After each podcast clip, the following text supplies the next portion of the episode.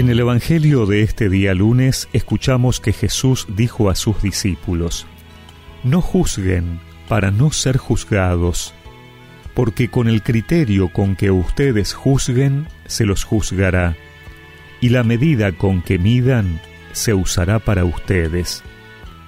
¿Por qué te fijas en la paja que está en el ojo de tu hermano y no adviertes la viga que está en el tuyo? ¿Cómo puedes decirle a tu hermano, deja que te saque la paja de tu ojo si hay una viga en el tuyo? Hipócrita, saca primero la viga de tu ojo y entonces verás claro para sacar la paja del ojo de tu hermano.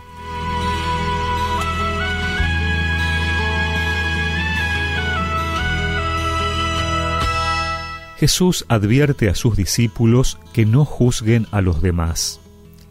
Pero no se trata de no tener una opinión o saber ver lo que está bien y lo que está mal, sino que la palabra significa juzgar duramente, actuar de juez, condenar.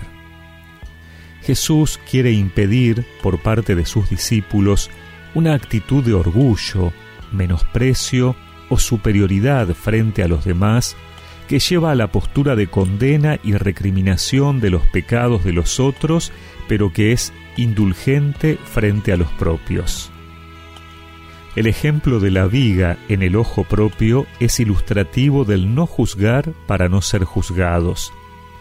Puede tratarse de un proverbio popular utilizado por Jesús. Pero esto no significa que el principio de no juzgar implique únicamente la invitación a ver la viga propia en el trato con los demás. Juzgar al prójimo significa hablar mal de él, juzgar mal. Esto equivale a despreciar la ley del amor.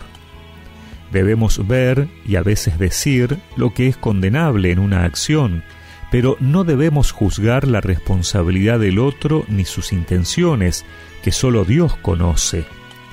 De esta manera, el contenido del texto está puesto para resaltar que el que juzga pasa a ser juzgado, porque sólo Dios corresponde juzgar a los hombres. El hombre, al hacerlo, se atribuye un poder que no es suyo. Podríamos preguntarnos también si esto no nos llevaría a una tolerancia excesiva, o si así nunca podríamos corregir las faltas de los demás por no tener la suficiente autoridad moral para hacerlo. En otros pasajes, Jesús ha planteado la corrección fraterna como algo posible y obligatorio al interior de la vida cristiana. Pero lo que Jesús no quiere es que una persona corrija a otra considerándose perfecta, con orgullo y con dureza. ¿Cómo te atreves a ver la paja en el ojo ajeno? no miras en los tuyos, corazón de mis entrañas, que tienes un gran madero.